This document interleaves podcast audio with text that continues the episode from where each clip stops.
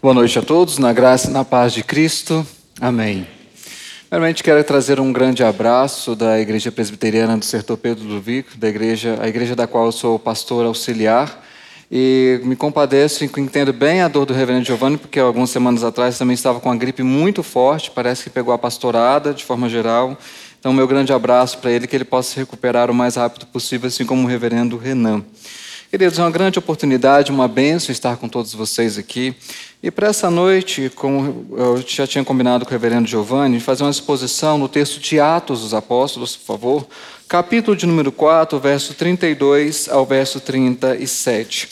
Atos 4, verso 32 ao 37. Eu vi que a igreja está usando a nova versão, a nova Almeida atualizada. Eu ainda aqui tenho apenas a, a revista atualizada. Mas, se não for nenhum problema, eu vou ler, inclusive nesse texto, não há muitas diferenças entre uma passagem e outra. Eu vou ler na, na versão revista atualizada. Atos 4, verso 32 ao verso 37.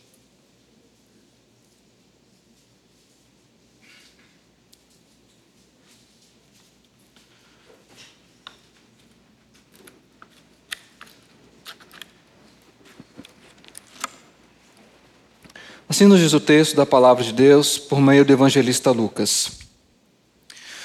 Da multidão dos que creram, era um o coração e a alma.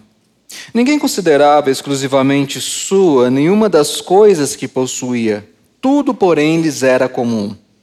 Com grande poder, os apóstolos davam testemunho da ressurreição do Senhor Jesus, e em todos eles havia abundante graça. Pois nenhum necessitado havia entre eles, porquanto os que possuíam terras ou casas, vendendo-as, traziam os valores correspondentes e depositavam aos pés dos apóstolos. Então, se distribuía a qualquer um à medida que alguém tinha necessidade. José, a quem os apóstolos deram o sobrenome de Barnabé, que quer dizer filho da exortação, levita natural de Chipre, como tivesse um campo vendendo, trouxe o preço e o depositou aos pés dos apóstolos. Vamos orar pedindo a Deus graça, iluminação, instrução dele para a compreensão e aplicação desse texto ao longo dessa semana. Vamos orar. Deus bendito, nós estamos com a tua palavra aberta diante de nós.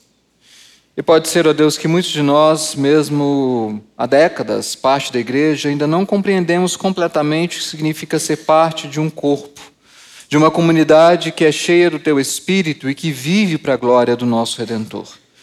É por isso, Deus, que nós carecemos do, da voz do Teu Espírito, da iluminação que vem dele aos nossos corações, para que este texto, Deus, escrito por Lucas, para instrução, fortalecimento e edificação de Teófilo, Deus, possa ter nos nossos corações nessa noite o mesmo valor e importância que teve, ó Deus, no coração daquele teu servo há muito tempo atrás.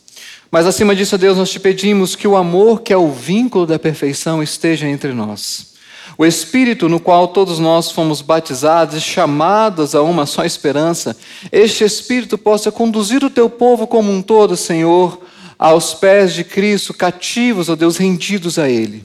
Para que ao longo dessa semana, ó Deus, espalhados, dispersos, nos lembremos, ó Deus, que somos parte de uma só igreja, que temos uma só fé, um só Senhor, um só batismo, uma só esperança, um só Deus e Pai. E por isso, Deus, precisamos que a tua voz nos fale neste texto. É onde que nós te rogamos, ó Pai, que nós te pedimos e te agradecemos em nome de Cristo Jesus. Amém. Amém. Há alguns anos atrás foi feita uma pesquisa, contexto norte-americano, é, para saber por que, que as pessoas iam para a igreja, por que, que elas se vinculavam a determinada igreja e não a outras. E a paz de você, as respostas são, foram das mais variadas, mas o que chamou a atenção é que, na verdade, a boa parte daqueles que foram pesquisados responderam que o motivo pelo qual eles se vincularam e se filiavam a uma igreja tinha a ver, na verdade, com questão geográfica. Outros responderam é porque era uma igreja que tinha uma estrutura, boa estrutura com um departamento infantil. Claro, nós sabemos que isso faz muita diferença para pais de crianças pequenas. Mas na resposta dessas pessoas, nenhuma delas falou que o que falava, vinculava, fixava elas na igreja, tinha alguma coisa a ver com a fé, comungarem do mesmo Espírito, terem um só Deus e Pai e um só Senhor. Os motivos que eles tinham para estarem na igreja, por mais legítimos que sejam, eles não eram de longe os mais importantes, nem os principais. Eram motivos bons, mas eles não chegavam ao centro, ao cerne, ao que nos define como cristãos. Aquilo que de fato eu olho para você, me identifico e falo: aqui alguém que faz parte da mesma igreja que eu. E é por isso que a gente sempre tem que voltar e se perguntar: que igreja é essa que nós somos? de que igreja nós fazemos parte. E que igreja, na verdade, queremos ser. A igreja primitiva ela não é um modelo idealizado, romantizado de uma igreja perfeita, porque era uma igreja composta de pecadores, como todas as outras são. Mas era uma igreja que tinha duas características principais: é uma igreja que vivia com singeleza e com sinceridade. É uma igreja que vivia de forma orgânica a doutrina dos apóstolos, o partir do pão, a comunhão e as orações. E é por isso que a igreja, tanto dentro quanto fora, era uma igreja que espelhava, era uma igreja que se referenciava, então, nos princípios deixados pelo colégio apostólico. E é por isso que Lucas faz questão de registrar em alguns momentos, como se fossem resumos, breves textos, mas que de alguma maneira trazem para nós o que era principal para aqueles irmãos, o que os diferenciava, o que os definia e como eles viviam de uma maneira sincera, singela aquilo que nós sabemos e cremos ser de fato o Evangelho de Jesus Cristo. E é por isso que Lucas, então, neste texto que eu li, ele faz questão de registrar um pouco da vida dessa igreja. É um texto muito parecido com Atos 2, versos 42 e 47, que dizia que aqueles irmãos eles perseveravam na doutrina dos apóstolos, na comunhão, no partir do pão e nas orações. Mas, diferente do que aquele texto de Atos 42, Aqui, Atos 4, verso 32 a 37, é diferente porque, na verdade, introduz um pouco dos desafios que essa igreja que vive dessa forma que ela vai experimentar. Um desafio muito grande, porque o capítulo 5, o texto seguinte, nos mostra um caso muito extremo de um casal, Ananias e Safira, que foram mortos de forma fulminante por Deus, porque tentaram enganar o Espírito. Tentaram, de alguma maneira, copiar o modelo sem ter o fundamento da fé e da espiritualidade que fazem parte da vida cristã dentro da igreja. E é por isso que, ao escrever este texto, Lucas nos diz de forma muito clara que toda e qualquer igreja que quer trilhar um caminho em que ela quer sim olhar para frente e ser uma igreja que se baliza e se referencia nos princípios de Deus, ela tem que ter algumas marcas, algumas distinções que a igreja primitiva tinha. Não era uma igreja perfeita, mas era uma igreja que estava tentando e procurando viver de forma muito simples o Evangelho de Cristo. E neste texto, Lucas nos mostra que ao mesmo tempo que essa igreja ela vivia unida, era como se fosse um coração e uma alma, mas uma igreja que ela comportava uma diversidade muito grande de irmãos que tinham muitas posses e irmãos que padeciam necessidade. E é exatamente essa relação entre unidade e diversidade que Lucas nos mostra os elementos pelos quais essa igreja pôde experimentar esse evangelho de Cristo, vivê-lo e assim ter uma vida de comunhão que eu e você temos, somos chamados a ter. E no caso desse texto, três marcas são marcas importantes deste texto, dessa igreja. Em primeiro lugar, a primeira marca dessa igreja é a comunhão. E agora eu gostaria de convidar você, leia comigo, por favor, o verso número 32. Atos 4, verso 32, leamos juntos. Da multidão dos que creram era um coração e a alma. Ninguém considerava exclusivamente sua nenhuma das coisas que possuía. Tudo, porém, lhes era comum. Você pode pensar, mas onde que está a comunhão neste texto? A palavra comum que aparece na maioria das versões bíblicas é a palavra de onde vem koinonia, que significa comunhão. O que Lucas quer nos dizer é que o grau de comunhão dessa igreja era tal que, como se tudo, em tudo eles tinham comunhão.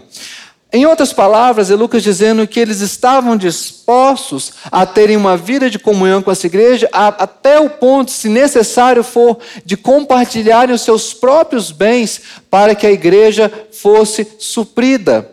Essa comunhão qual, da qual o texto aqui fala é uma comunhão que ela vai muito além daquele contato formal, breve e muitas vezes meramente conveniente que temos com os irmãos na igreja durante o domingo.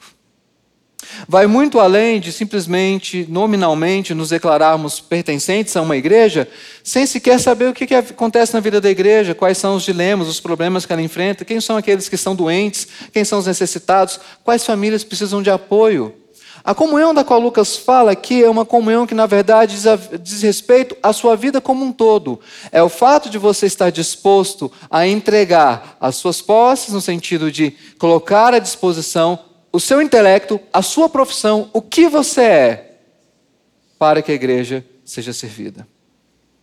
E isso vale para todos nós aqui, independentemente da sua profissão, da sua ocupação, da sua rotina, da sua agenda, puxada ou não, difícil ou não, você é chamado a ter esse grau de comunhão, de colocar a serviço do reino e da igreja aquilo que Deus te deu, aquilo que você é, seu intelecto, a sua capacidade, o seu talento o seu estudo, as suas pesquisas, o seu desenvolvimento, a sua vida profissional. É esse grau de comunhão que a Bíblia fala que eu e você temos que ter. Me lembro que um, um dos homens que me mostrou um exemplo disso era um senhorzinho de uma igreja do interior do Espírito Santo chamado Gilberto Kerr. Ele era aquele irmão que entrava na igreja mudo e saía calado. Você não ouvia a cor da voz dele. Ele sentava no último banco, chegava pontualmente antes das nove horas, que era também o horário da escola bíblica dominical. Ele prestava atenção e saía silenciosamente. Você às vezes não via ele entrar e não via ele sair. Seu Gilberto quer, ele trabalhava com estruturas de eucalipto, ele, ele trabalhava fazendo cortes, tábuas e coisas assim. Não era aquele irmão que você esperava no louvor da igreja. Ele não cantaria, ele não era também professor de escola dominical, muito menos do departamento infantil. Mas um dia, aquela cidade resolveu fazer o que é muito comum no interior do Espírito Santo, o dia do evangélico. Já viu cidade assim? Sempre tem um, um dia do, do, ano que é o dia do evangélico. Só que é muito, é, é, não tinha estrutura. Foi num lugar aberto que não tinha local para a igreja se instalar, não tinha palco, não tinha absolutamente nada. E as igrejas começaram a pensar: o que nós vamos fazer? Temos que montar uma estrutura, já tinha marcado o dia do evangélico, a prefeitura tinha autorizado, então tem que acontecer mas havia um, um dilema. Qual a estrutura que nós vamos fazer aqui? Aí alguém se lembrou: olha, há um irmãozinho lá, um irmão lá da igreja presbiteriana, senhor Gilberto, eu acho que ele trabalha com esse tipo de estrutura. Chamaram o senhor Gilberto para fazer a estrutura da igreja presbiteriana, mas ele fez mais. Ele fez a estrutura de barraca de todas as igrejas: quadrangular, batista, assembleia, e não sei quantas denominações foram.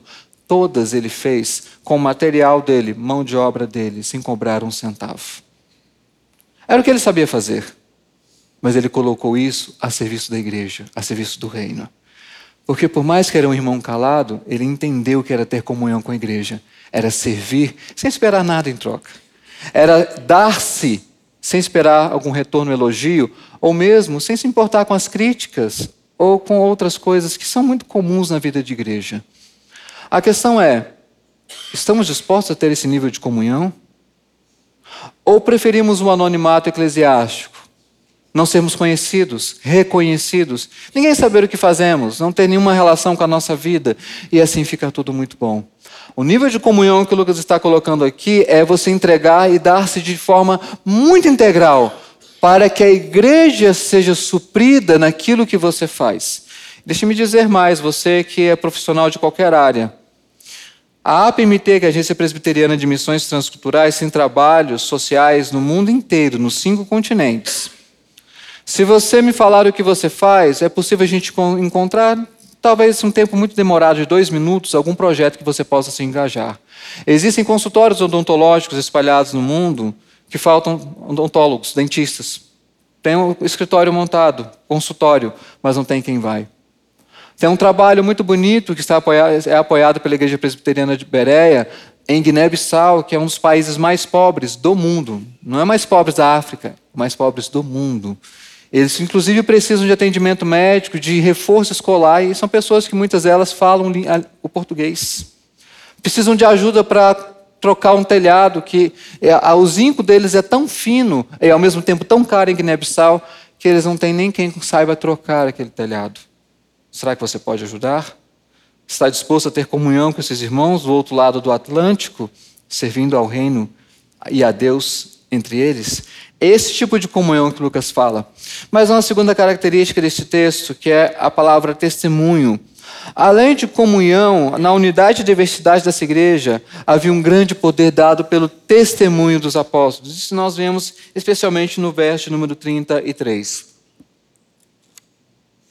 Nos diz assim: Com grande poder os apóstolos davam testemunho da ressurreição do Senhor Jesus, e em todos eles havia abundante graça. A, a palavra testemunha é muito cara para Lucas. Lucas usa essa palavra do início ao fim de Atos, inclusive Atos 1,8, como é que diz? Mas recebereis poder ao descer sobre vós o Espírito Santo, e sereis minhas testemunhas em Jerusalém, toda a Judéia, até os confins do mundo. Sabia que no mapa, eu já fiz isso para saber, os confins da terra de Jerusalém em linha reta é Goiânia? É. Eu tive curiosidade, quando alguém falou, eu falei, não acredito. E eu fui fazer, peguei um, um, um mapa mundi e fiz em linha reta. Ou seja, o evangelho chegou aos confins do mundo. Não estou dizendo que Goiânia é o fim do mundo. Até porque eu amo essa cidade, gente. Pamonha, piqui, é tudo de bom. Eu aprendi aqui. Com um cafezinho, então, no fim da tarde, com chuva, que agora vai ficar um tempo sem, é uma maravilha. Mas o Evangelho chegou lá, pelo testemunho, pelo poder do testemunho. E Lucas fala aqui que é com grande poder. E esse testemunho que os apóstolos davam era um testemunho muito específico. Eles não davam testemunho dizendo assim: olha, eh, a gente tá, eu estou indo muito bem, minha vida profissional está deslanchando, eu, eu, eu estou num momento maravilhoso da minha carreira. O tipo de testemunho que eles falavam não era aquele tipo de conversa que muitas vezes eu e você temos ao, final do culto, por mais legal que seja, falando das nossos sonhos, de que, que nós compramos, para onde nós vamos viajar, tudo isso é muito bom, mas não é isso que faz parte do conteúdo da proclamação da igreja. A proclamação da igreja tem a ver com o falar daquele que ressurgiu dos mortos ao terceiro dia. Nós podemos tratar de muitas coisas, de muitos assuntos com os não crentes, mas se eu e você não falarmos daquele que venceu a morte pelo poder do Espírito, nós não testemunhamos. Essa igreja, ela, não, ela tinha uma capacidade, uma intrepidez, uma coragem, não é porque eram irmãos mais capacitados e mais habilitados do que nós, mas uma igreja cheia do Espírito, ela é caracterizada pelo grau e a intensidade do testemunho que ela dá a respeito da ressurreição. E aí é um grande desafio e necessidade, você crente, cristão, se aprofundar e conhecer essa ressurreição. Entender por que, que para a Escritura é tão importante a gente falar que ele ressurgiu dos mortos. Entender que quando ele levantou dos mortos ao terceiro dia, eu e você estávamos lá. Se eu e você estamos vivos, conhecemos a Deus Pai, oramos, temos comunhão com Ele, é porque naquele domingo pela manhã o nosso Redentor ressurgiu. É esse poder da ressurreição, do testemunho da ressurreição, que caracteriza a proclamação da igreja. E eu acompanho a igreja nas redes sociais. Pude ver coisa linda sobre a feirinha da Páscoa. Estava programado de vir, não vim. Mas eu tenho certeza que de tudo aquilo que foi feito, a mensagem principal é: creia em Cristo, aquele que ressurgiu dos mortos. É esse grande poder que faz a diferença na vida da igreja. É esse grande poder, e, e Lucas nos diz que ao dar testemunho da ressurreição, em todos eles havia abundante graça. E a palavra graça é uma palavra que tem vários significados no Novo Testamento, mas neste texto, eu gosto muito de um comentarista que sugere que a palavra graça aqui tem a ver com gratidão. Graça, gratidão, se alegrar no Novo Testamento são a mesma coisa. Eu só consigo me alegrar se eu entender o o poder da graça na minha vida. Mas eu também só consigo ser grato na medida em que eu me alegro naquilo que Deus faz, não apenas na minha vida, mas Deus faz na igreja. E eu deixe-me dizer para você: existem bênçãos que Deus estabeleceu que elas só podem ser desfrutadas em igreja. Quer saber de uma delas? Procure todos os textos. O enchimento do Espírito é uma bênção que Deus só derrama sobre várias pessoas de uma igreja, não é sobre só uma pessoa. Então, se você reconhece alguém cheio do Espírito Santo na igreja, pode procurar, tem mais crente cheio lá. Porque é uma bênção que Deus estabeleceu que só pode ser desfrutada no meio do povo de Deus. Então, aquele tipo de espiritualidade, quase que monástica, cética, de eu vou viver a fé do meu jeito, na minha casa, da, da minha forma, isso não faz sentido algum para a Escritura, porque você só vai conhecer a plenitude do enchimento do Espírito se você estiver no meio do povo de Deus. E é no meio do povo de Deus que você vai expressar a abundante graça ou gratidão por aquilo que Deus tem feito, não apenas na sua vida, mas na vida do seu irmão. Poder se alegrar com o que se alegra, mas às vezes significa chorar com o que chora. E sabe que é se alegrar nas coisas que para nós talvez parecem pequenas, corriqueiras e comuns, mas essas é, são as coisas em que há uma verdadeira alegria? Conheci uma irmã idosa chamada Ana Maria Corte. Ela era analfabeta. Não sei se ela está viva ainda. Ana Maria Corte, ela foi, ela foi convertida já bem idosa. Ela morava numa das últimas casas da última rua, da, o último bairro da cidade. Pensa que era tão, tão distante. Era a casa da dona Ana Maria. Mas ela queria fazer como se fosse um culto para agradecer a Deus ela não estava agradecendo a Deus uma, uma, promoção no trabalho, uma aprovação no vestibular, por mais sejam coisas legítimas. Ela queria oferecer um culto agradecendo a Deus a conversão. Era uma irmã simples, a casa ainda mais simples. Sabe o que ela podia oferecer para a igreja? É uma coisa bem nostálgica, não sei se você vai lembrar disso, Romulo. Lembra? Na nossa infância, quando a gente ia para a escola, tinha aquelas bolachas alcobaça, redondas ou retangulares? Era aquela, com kisuke o jarrão. Lembra? Que a gente ficava com a língua roxa? Era isso que a dona Ana Maria Corte podia oferecer. Mas não era a simplicidade da sua casa, a simplicidade que ela podia oferecer. Era a alegria intensa que ela tinha. E há aqui algo que é contraditório para nós cristãos. Porque nós temos muitas vezes uma alegria secular, mundana, com pessoas que não têm em Deus a sua fonte de alegria, sendo que a fonte inesgotável de alegria e de prazer está disposta ao nosso, ao nosso alcance, que é o nosso Deus. É como se S. Lewis diz no livro O Peso da Glória: nós somos criaturas medíocres brincando com a eternidade, enquanto a fonte maior de alegria nos é oferecida, nós nos contentamos com coisas pequenas, nos reclamamos de pouco eu reclamo, você reclama, nós reclamamos, porque não entendemos o poder da verdadeira alegria, a alegria espiritual, que não é apenas aquela alegria nas coisas ditas religiosas, mas sabe aquela alegria de desfrutar a presença e a comunhão com Deus no dia a dia, com aquele nosso irmão? Sabe qual é, qual é uma das minhas alegrias do mês? Vou te contar, é bem perto aqui. Tem a padaria aqui da esquina? Eu acho que devo encontrar alguns de vocês lá. Sabe qual às vezes é a minha alegria? Uma segunda de manhã, aquela segundona, sentar naquela padaria, numa daquelas cadeiras, pedir um café com leite quente, bem quente, e um biscoito frito. Sentar e agradecer a Deus pelo privilégio de poder tomar aquele café. E muitas vezes na presença de irmãos a quentura, a doçura do café, o biscoito frito. E saber que, na verdade, isso é bênção de Deus. Essa é uma das minhas alegrias. A nossa alegria ela está se tornando secularizada, banal, eu digo até bizarra. Porque não temos tido a capacidade de nos alegrarmos com irmãos que se convertem, que se arrependem. Nós não temos tido a capacidade de nos alegrarmos quando um adolescente professa publicamente a sua fé. Nós celebramos mais que ele passou no Enem, passou no vestibular, vai mudar de cidade, mas não somos capazes de festejar o fato de que ele confessou a Cristo publicamente como seu Senhor. O que está acontecendo com a nossa alegria, com a nossa gratidão? A fonte inesgotável de alegria está ao nosso alcance, mas eu e você nos contentamos com muito pouco. Em todos eles havia abundante graça.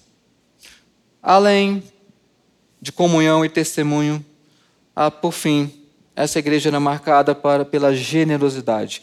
Nós vemos isso então no verso de número 34. Vamos ler novamente, por favor, leia comigo o verso de número 34. Leiamos. Pois nenhum necessitado havia entre eles, porquanto os que possuíam terras ou casas, vendendo-as, traziam os valores correspondentes. A gente precisa entender muito bem este texto. Esse texto ele é muito mal interpretado e muito mal utilizado por várias linhas, inclusive por um viés político. O texto não está falando contra a propriedade privada e não está dizendo que você não possa ter bens. Na verdade, nós temos casos na Bíblia de homens que eram riquíssimos. Vai lembrar o caso de Abraão e de Isaac, o próprio rei Salomão. Mas o que o texto está dizendo é que, por um momento, a igreja de Jerusalém passou por uma grande necessidade. A década de 50, no primeiro século depois de Cristo, foi uma década de várias estiagens. Era uma, uma igreja que dependia muito da agricultura. Muitos irmãos não passam, começaram a passar necessidade. O que o texto nos diz é de forma voluntária, sem qualquer pressão, sem qualquer forçação. Esses irmãos então colocaram seus bens à disposição da igreja e traziam os valores de forma correspondente. Eles não fizeram isso o tempo todo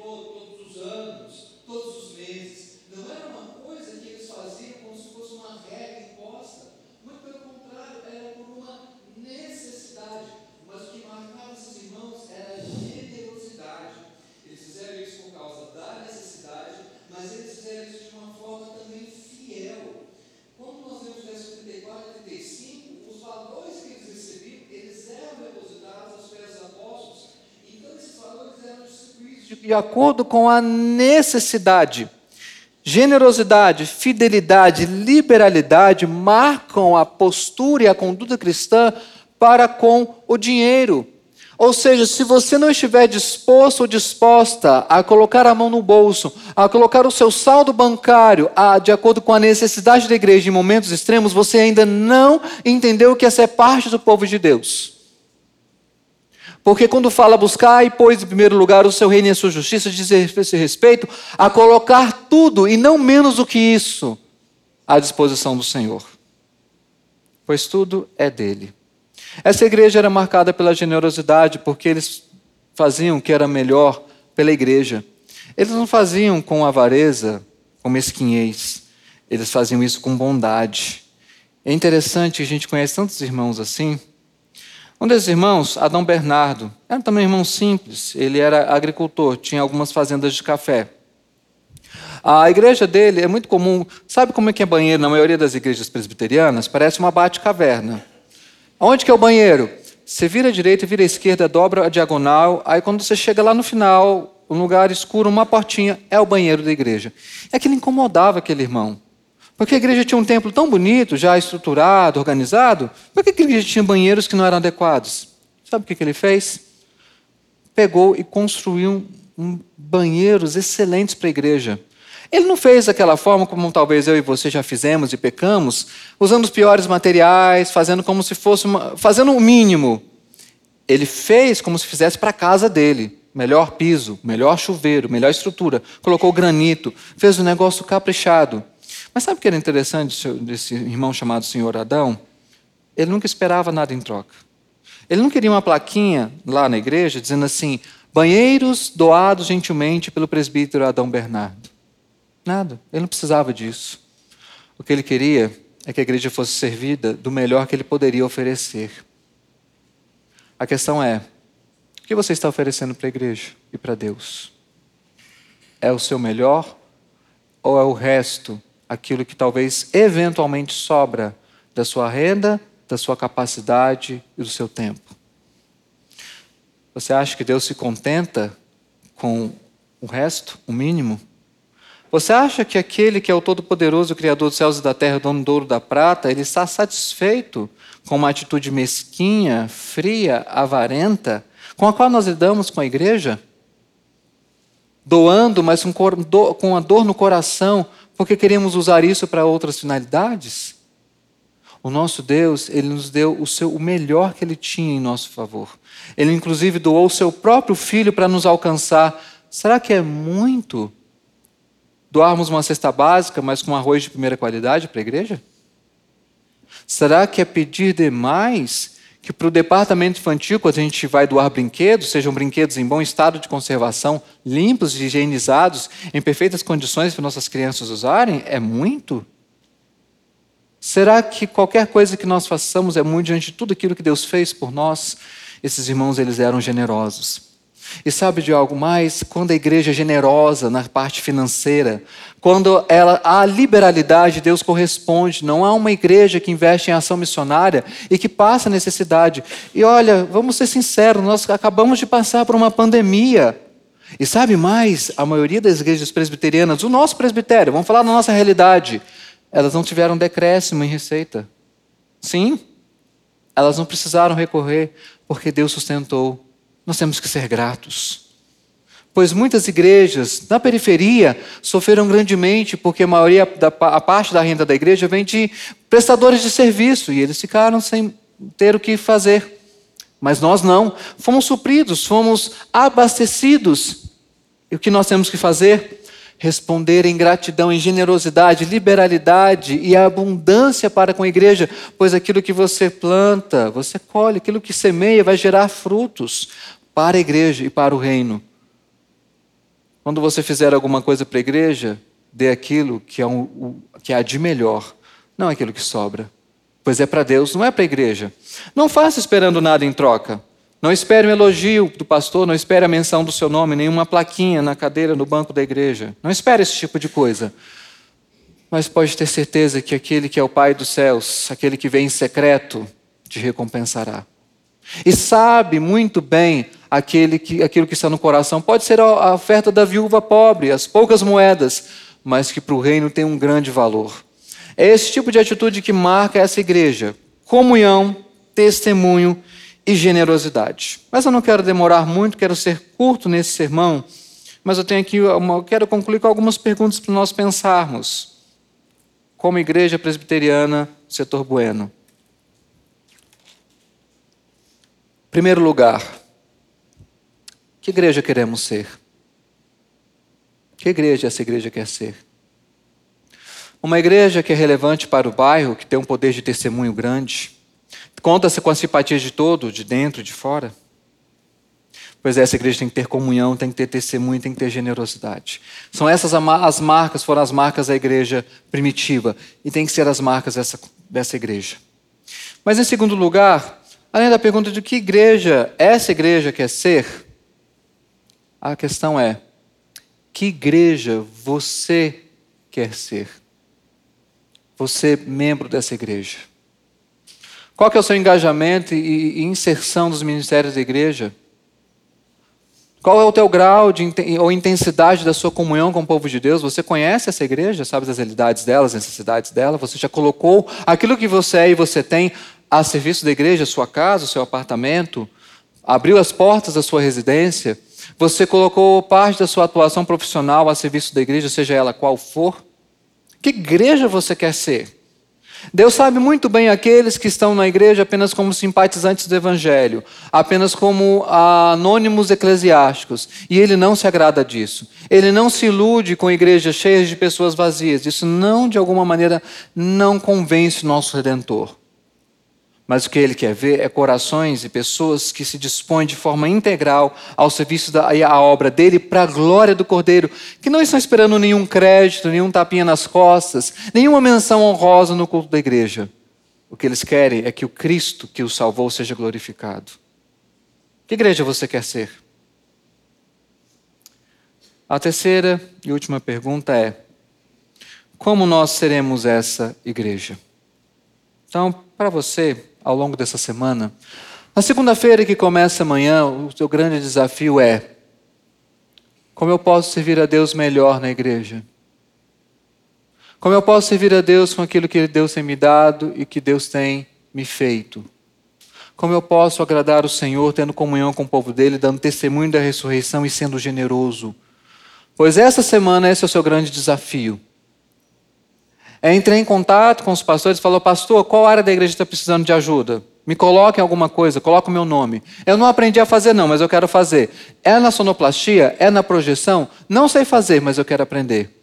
Pastor, o departamento infantil está precisando de auxiliar. Eu não tenho muita habilidade com criança, não, mas eu quero aprender como é que lida com as crianças. E vocês vão ver, eu já fui professor de crianças, é uma maravilha. Porque quando você ganha um sorriso, ganha um abraço, e você se torna a referência daquela criança além dos pais, você entende que o ensino é muito mais do que elas estão aprendendo lá agora. Quando elas entram aqui e vem a sua postura com elas, se você as cumprimenta, as chama pelo nome, elas sabem muito bem em quem confiar. Você já procurou a Juliana? Pode fazer isso hoje. Você quer ajudar? A igreja tem vários eventos, tem conferência pocket, tem feirinha de Páscoa, tem cantata de Natal. O que não falta essa igreja é atividade, atividade bem elaborada para a glória de Cristo.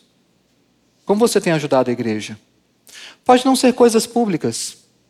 Sabe como muitas pessoas podem ajudar? Aconselhando. Deus te deu a capacidade de ser um instrumento para conduzir pessoas a Cristo ou aconselhar o discipular. Sabe que isso tem um profundo valor na igreja? É hora de você se dispor para que essa igreja de Atos 4 seja também essa igreja aqui. É assim que eu e você somos um só coração e uma alma. Nós somos diferentes. Deus não me deu habilidade com trabalho manual, mas eu toco instrumentos. Talvez você não dá aula de escola dominical, mas você sabe fazer um orçamento de obra, de construção bem melhor do que eu. Coloque isso à disposição do Cordeiro e você verá o que Deus pode fazer na vida dessa igreja. Esse templo, esse lugar não vai caber, na verdade, já não está cabendo, né? Mas muito Deus tem para fazer na vida dessa igreja. Se cada um de vocês que estiverem aqui se disporem para glorificar o Cordeiro. Apesar de diferentes, nós estamos unidos. E sempre quando se encontrar comigo, e eu não souber o teu nome, não se ressinta. Se você me encontrar lá segunda-feira de manhã, tomando um café e comendo biscoito frito na esquina do setor Bueno, bora sentar, bater um papo, conversar sobre as coisas de Deus. Eu vou ter o maior prazer de começar a minha segunda-feira assim com você. Porque, embora diferentes, eu e você somos um em Cristo. Vamos orar?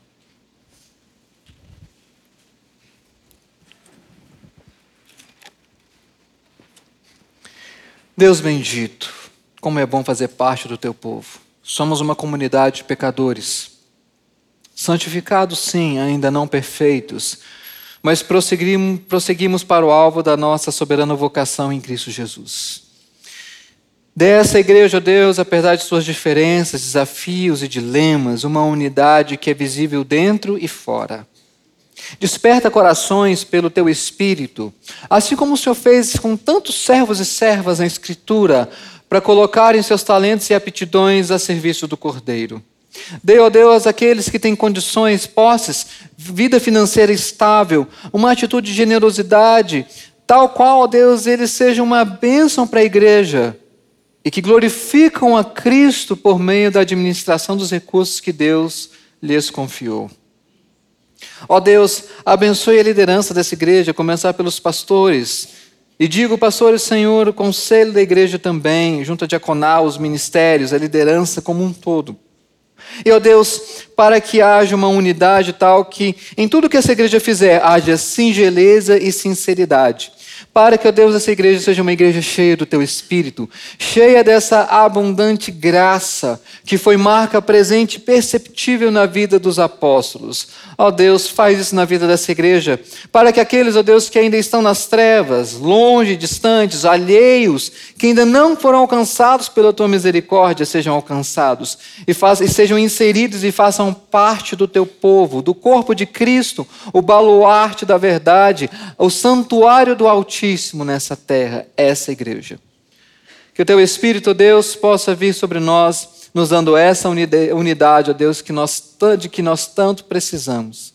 Essa é a nossa oração, ó Deus, e a nossa súplica nessa noite, em nome de Cristo Jesus. Amém.